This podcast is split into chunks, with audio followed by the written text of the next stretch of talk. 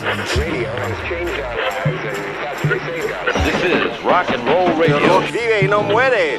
You're listening to broadcasting from beyond the grave. Distorsión, el podcast. Bienvenidos a una edición más de Distorsión, el podcast. El podcast en el que hablamos de música, pero en realidad no. Honestamente no tengo ni puta idea de qué se trata este podcast. Básicamente eh, el único hilo conductor y el único común denominador de todos los episodios es que aparezco yo, que la voz que pueden escuchar es la mía y que lo que ustedes pueden, digamos, consumir son básicamente mis opiniones y mis pensamientos. Y ya. De ahí en fuera, a veces hablamos un poco del camino del arte, un poco de procesos creativos, un poco de mm, eh, la actualidad del mundo de la música y rara vez hablamos realmente de temas específicos que tienen que ver con el mundo de la música o con géneros musicales. A pesar de eso, el podcast en teoría tiene como función hablar del mundo de la música de la misma forma que lo tiene el canal de YouTube. Sin embargo, sabemos, ustedes y yo, al menos eh, los que consumen este podcast de forma ávida, a quienes por supuesto les agradezco de todo corazón, y ya llegaremos a esa parte del episodio, que eh, Distorsión el podcast realmente no tiene una temática específica. Se trata de todo y de nada a la vez. Y como les digo, depende mucho de qué tanto tenga una necesidad específica de comunicarles algo. Eh, también por eso me lo he estado tomando un poco más con calma, por eso no ha habido episodios como de forma tan constante como antes, no semanales al menos. Ahora no sé cuánto tiempo pasó entre un episodio y otro, quizá como un mes, tres semanas por lo menos. Em, y la realidad es que justo no quería que este podcast se volviera un ejercicio repetitivo, es algo que ya les había confesado con anterioridad.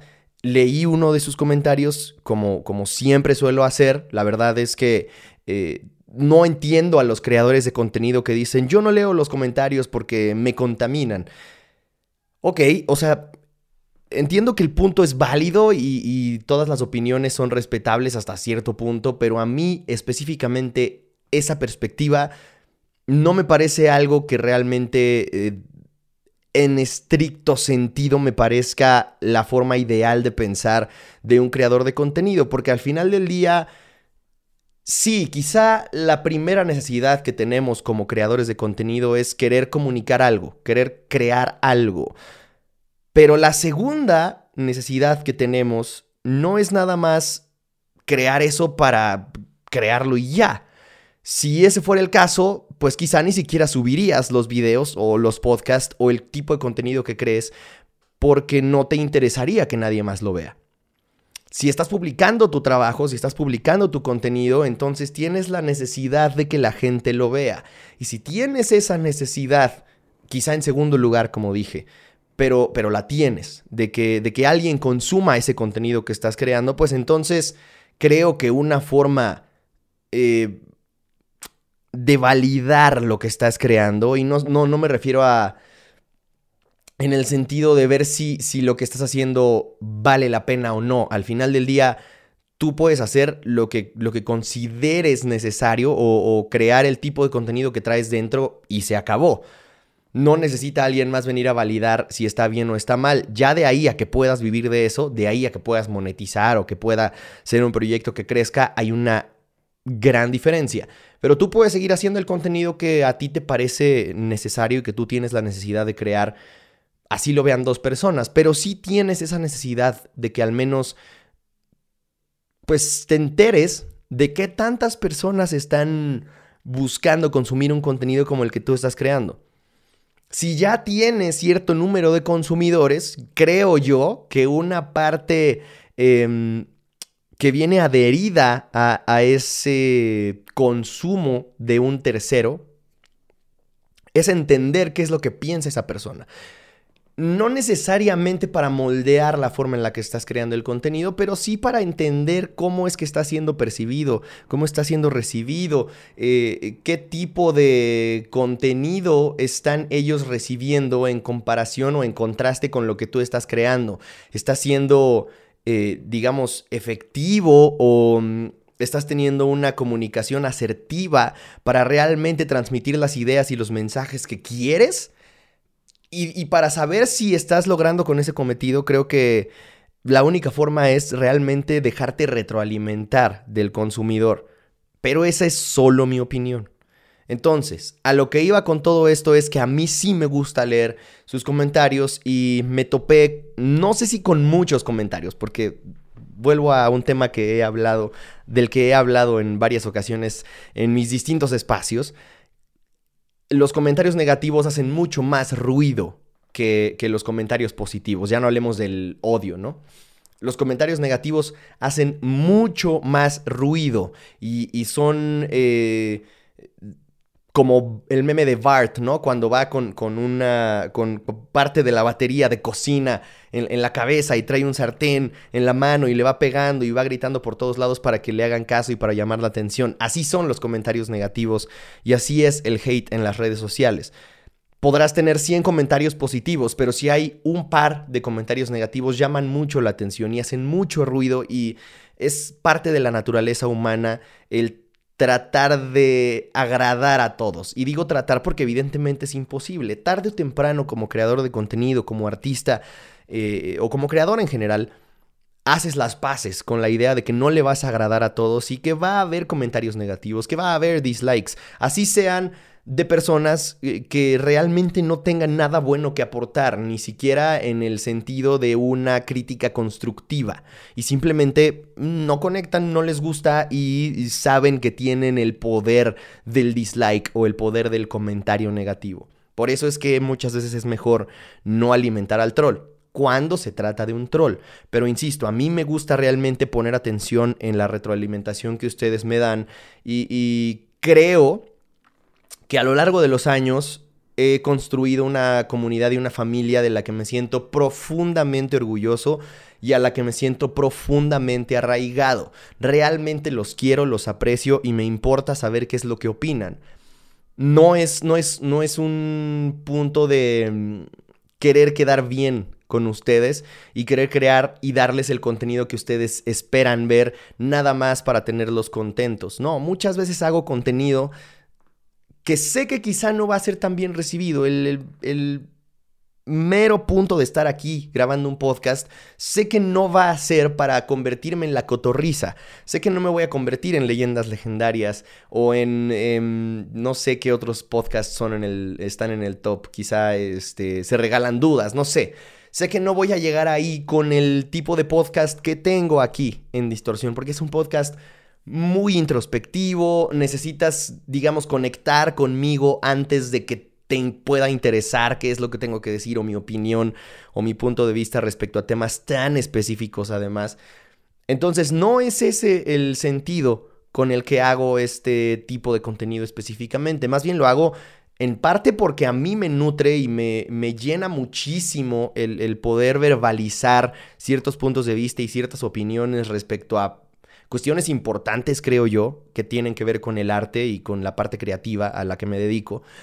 Y también que me nutre mucho saber que es un tipo de contenido que ayuda a, un par de personas. Realmente con eso es que me doy por bien servido.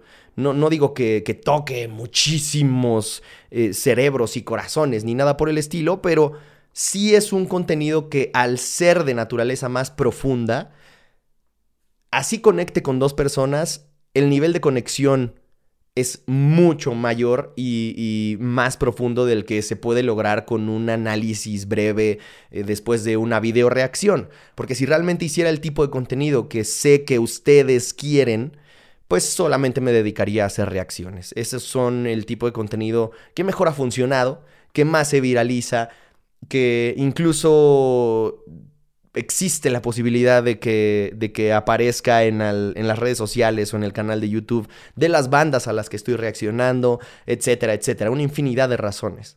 Entonces no se trata de leer el, el feedback o la retroalimentación que ustedes me dan para darles lo que ustedes quieren, nada más, sino para entender si estoy siendo asertivo, si estoy logrando mis objetivos específicos, ¿no? O sea, que, el podcast está logrando su cometido, que las videoreacciones están logrando su cometido, que las reviews de álbums están logrando su cometido, y así nos vamos como objetivo por objetivo específico para llegar a un objetivo eh, general del canal y no se puede llegar a ese objetivo macro sin cumplir todos los objetivos micro, ¿no? O al menos estar lo más cerca posible de cumplirlos todos. Entonces, de verdad, les doy la más sincera de, de, las gracias o el más sincero de mis agradecimientos a todos y cada uno de ustedes que son fieles escuchas y consumidores de Distorsión el podcast. De verdad, es un ejercicio que yo disfruto muchísimo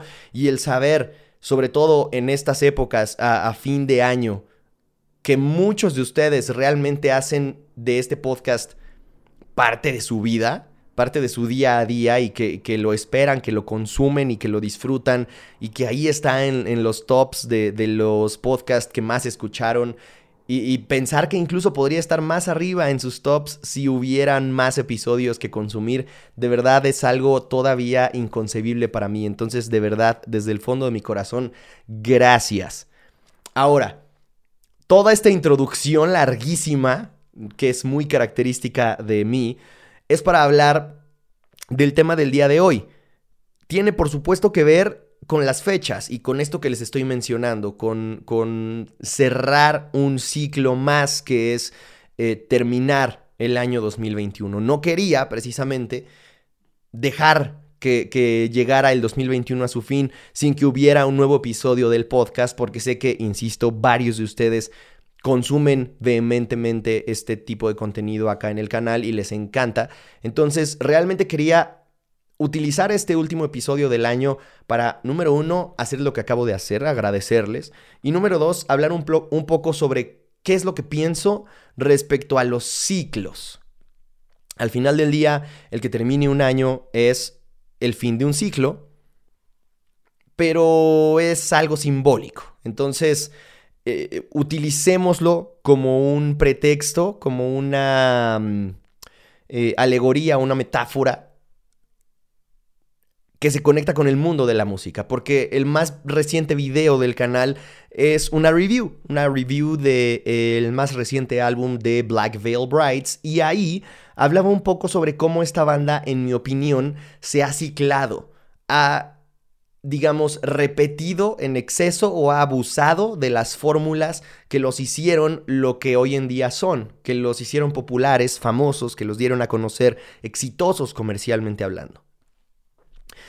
Y hablaba sobre cómo es una banda que en, muchos momentos parecía que se estaba tomando demasiado en serio y ahora con este nuevo disco es como si hubieran retomado sus orígenes y hubieran hecho exactamente lo que sus fans esperaban de ellos desde antes de que, de que quisieran empezar a hacer discos conceptuales y, y querer, digamos, reafirmarle o incluso comprobarle a sus haters que eran una banda seria, que eran un proyecto que podían tomar en serio y que no solo eso, sino que también podían hacer metal. Cuando la realidad es que la banda no nació siendo una banda de metal y aparentemente se tomaban muy en serio, o al menos esa es mi percepción, no digo que sea la realidad, pero esa es mi percepción que la mayoría de los comentarios venían respecto a esta banda es para niñas, eh, eh, esta banda no es metal, que es un tipo de comentarios al que a los que estamos muy acostumbrados en distorsión. La mayoría de comentarios respecto a las bandas consentidas de todos los espacios de distorsión son esos porque no es un canal distorsión en donde me especialice en hablar de bandas de metal. Y entonces todo lo que se parece ligeramente al metal, pero no necesariamente es metal, es automáticamente criticable por los famosos trus. Entonces, todos esos fans de antaño del metal, eh, se toman muy en serio cuando aparece una banda que no suena como ellos creen que deberían sonar las bandas, eh, que tienen ciertos tintes pesados.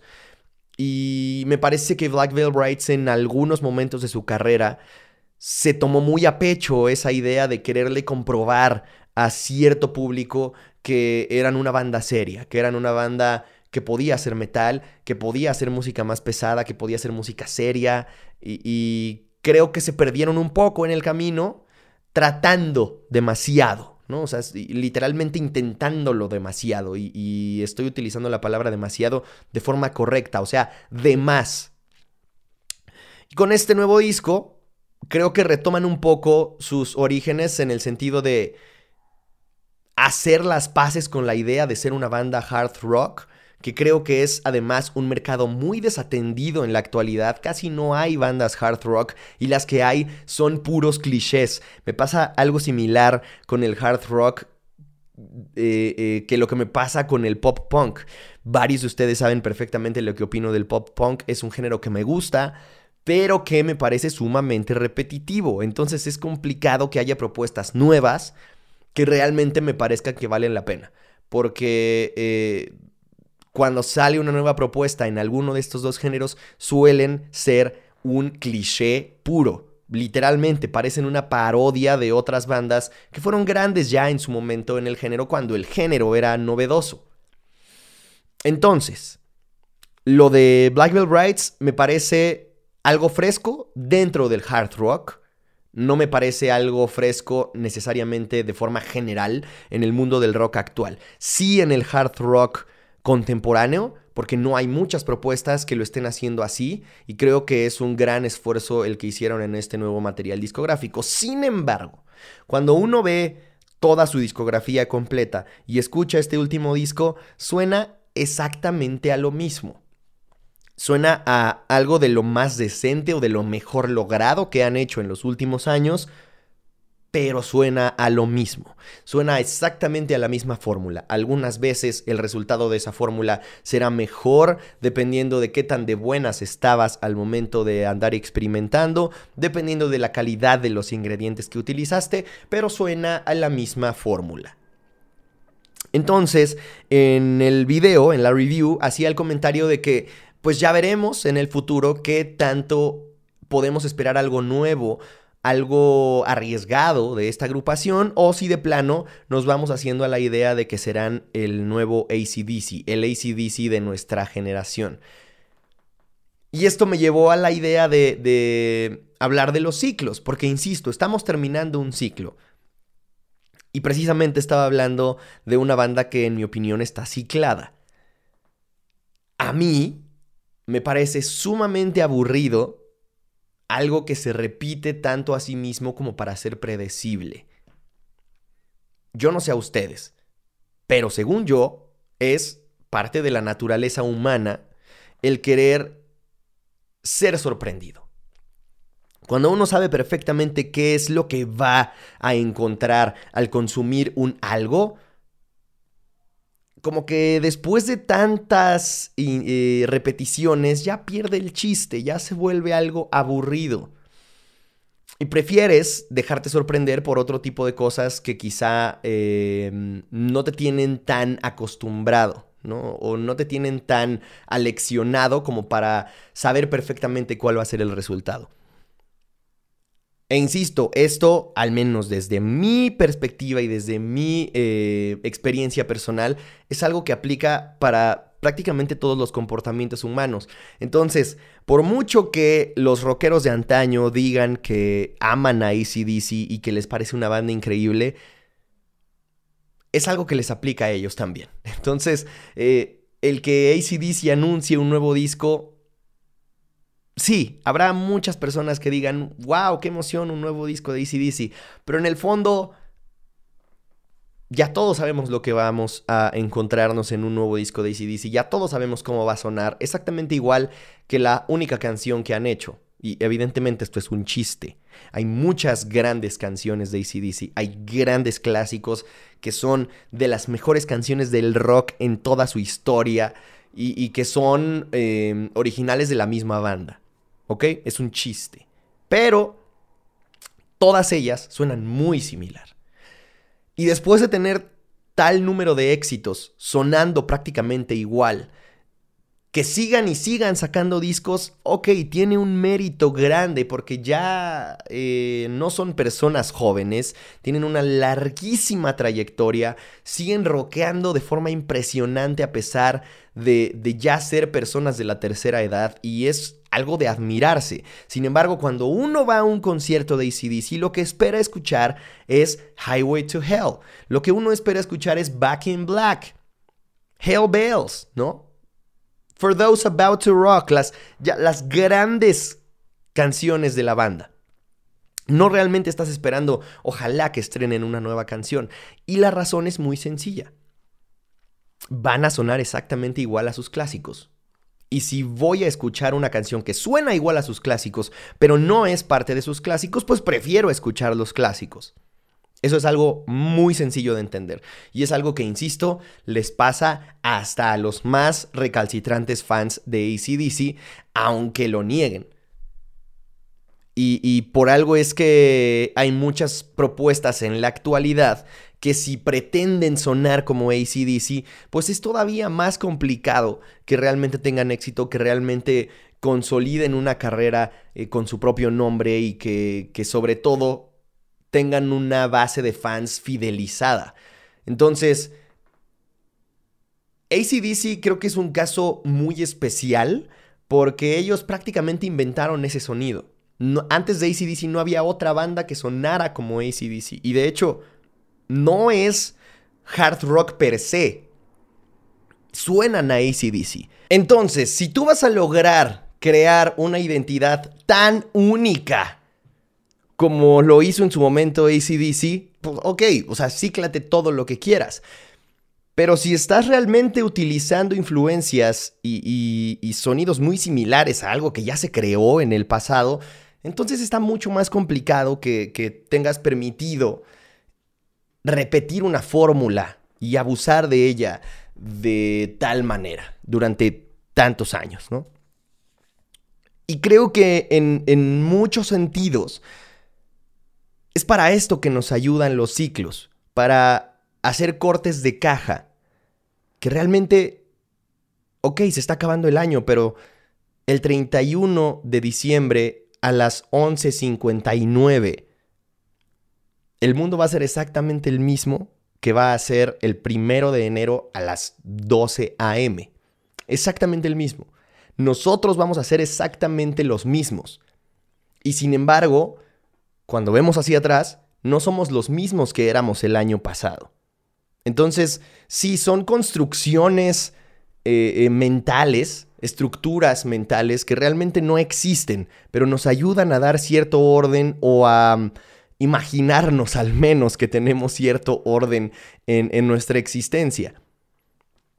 Y si, si, hablo de esto, que, que realmente me parece un tema que no tiene mucho que ver con la música, es precisamente por el simple y sencillo hecho de entender que si todo el tiempo estamos cambiando, si nosotros estamos dejando de ser la misma persona, literalmente estamos matando versiones anteriores a, nosotros mismos y estamos en constante evolución. Me gustaría pensar que en constante mejora, pero no todos tienen la madurez emocional y la inteligencia suficiente como para buscar esa mejora constante. Algunos simplemente eh, eh, cambiamos y ya, envejecemos y ya.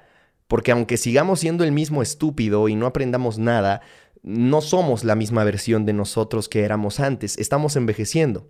Entonces, eh, en el peor de los casos, estamos empeorando, estamos yendo hacia versiones peores. Es como, como la mm, obsolescencia programada. Algo así tenemos eh, nosotros en nuestro cuerpo al menos. Entonces, si de todos modos vamos a envejecer, creo que lo mejor que podríamos hacer en la vida es buscar ser siempre una mejor versión de nosotros mismos.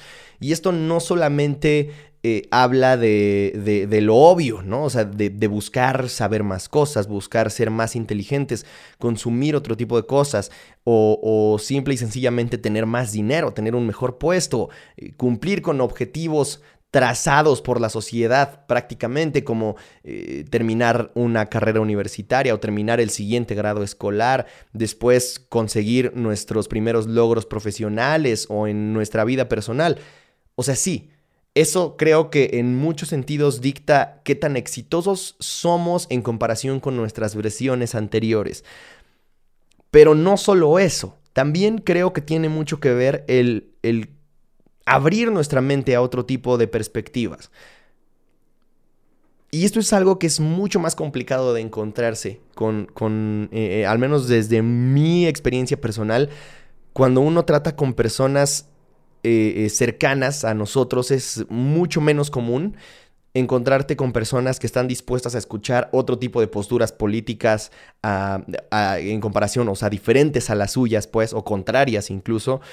Y, lo mismo pasa en el mundo de la música. Es muy complicado encontrarte con gente que esté dispuesta a escuchar otro tipo de propuestas, distintas a las que suele consumir, distintas a las que les gustan, o incluso, peor aún, más difícil, encontrarse personas que estén dispuestas a escuchar cosas que según ellos no les gustan. Y escucharlas y consumirlas con la apertura de mente suficiente como para decir, ojalá me guste. Siento que no, pero ojalá me guste. La mayoría de las personas, incluso ya cuando están en ese momento y dicen, bueno, ok, accedo a hacerlo, ya van predispuestas a decir esto no me va a gustar porque ya me conozco.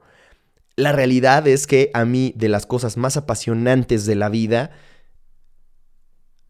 son el estar todo el tiempo en una constante evolución tal que dudes del autoconocimiento.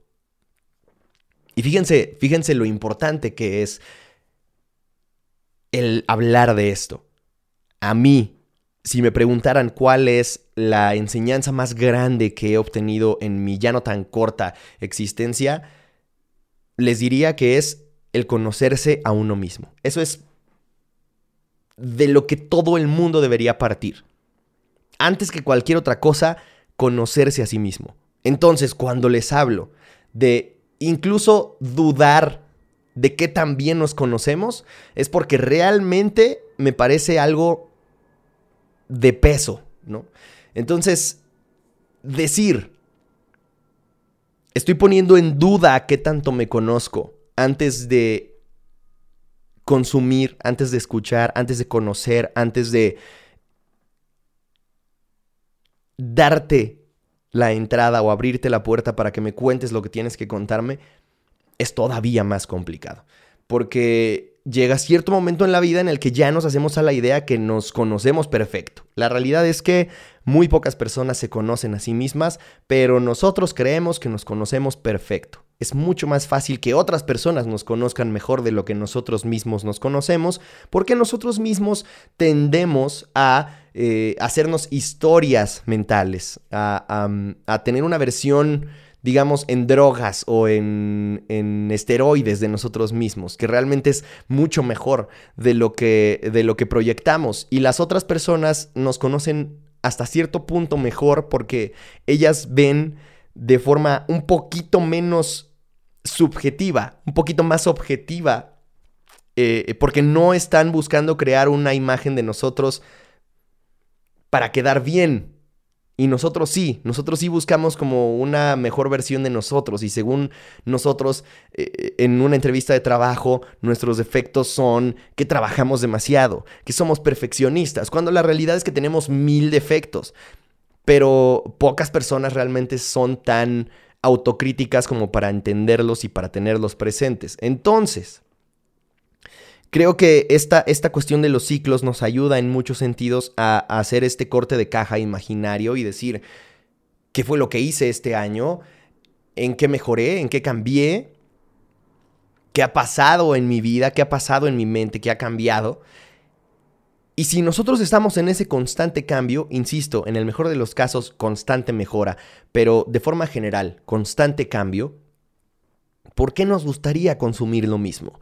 No somos las mismas personas, no pensamos exactamente lo mismo, no estamos en el mismo lugar de la vida y creo que eso es algo que afecta incluso la manera en la que consumimos el arte. Parece que no, y creo que a veces no le damos la importancia necesaria, pero sí, sí que influye. Y otro de los comentarios que hice en esta review de Black Veil fue, el discurso de la banda sigue siendo exactamente el mismo. Siguen hablando de ser los outsiders, de ser los marginados, esa generación a la que nadie entiende, eh, esas personas que, que, solo entre ellos se pueden hacer compañía porque nadie más los comprende, nadie más los quiere y nadie más eh, es como ellos porque son únicos y diferentes. Y creo que eso es algo que también ya cambió. Los fans que empezaron a crecer con la banda ya no están en el mismo punto. Quizás siguen sintiéndose así, pero ya no están para expresarlo de la misma forma. Entonces, tal vez sea una forma muy mamadora de ver la música y de consumirla, pero sí creo que es algo importante el ponernos a pensar que al final del día, tanto las personas que crean el arte, en este caso la música, como las personas que la consumen, son humanos. Y, al ser humanos, están en este constante cambio, quieran o no, les guste o no, estén conscientes o no de él, están en un constante cambio que de forma obvia, al menos a mí me lo parece, les exigiría un cambio también en la forma de expresar ese arte. Si ya no consumimos el arte de la misma forma en el que lo consumíamos en el 2007, ¿por qué entonces estaríamos buscando consumir el mismo arte? Si yo quisiera consumir el mismo tipo de arte que en el 2007, mejor escucho o consumo el arte que consumía en el 2007. Porque no soy la misma persona que en aquel entonces y porque es algo mucho más evidente que si sintiera esa nostalgia y que si quisiera consumir ese tipo de contenido o de arte, pues me iría mejor al contenido y al arte que se creó en ese contexto y que realmente habla de las situaciones que se vivían en aquel entonces, no solo en mi vida, sino de forma general. Entendían, antes no ibas a ver referencias a algo que pasaba en el 2021. Por eso es que me parece tan aburrido cuando eh, las bandas se ven envueltas en un loop creativo. O peor aún, cuando hay propuestas nuevas que literalmente de lo único de lo que se valen es de clichés de cosas que ya se hicieron antes.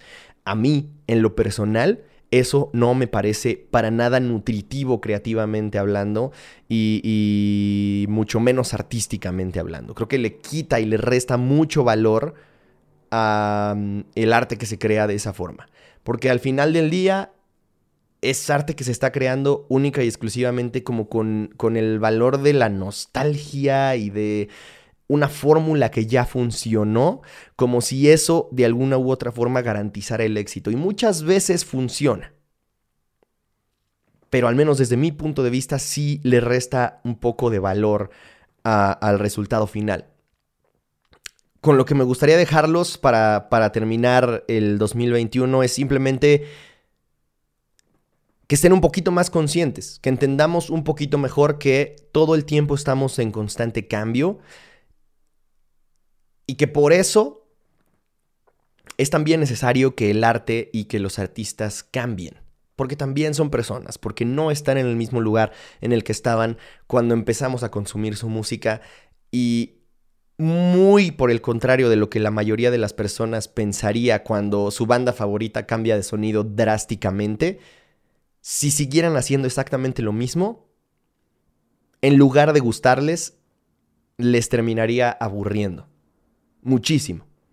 Entonces mejor valoremos la exploración artística, valoremos la exploración creativa y la apertura de mente de aquellos que tienen en sus manos el poder de darnos eso que no sabíamos que necesitábamos, pero que al no encontrarnos en el mismo lugar que hace unos años cuando descubrimos su arte, realmente queremos escuchar y queremos consumir.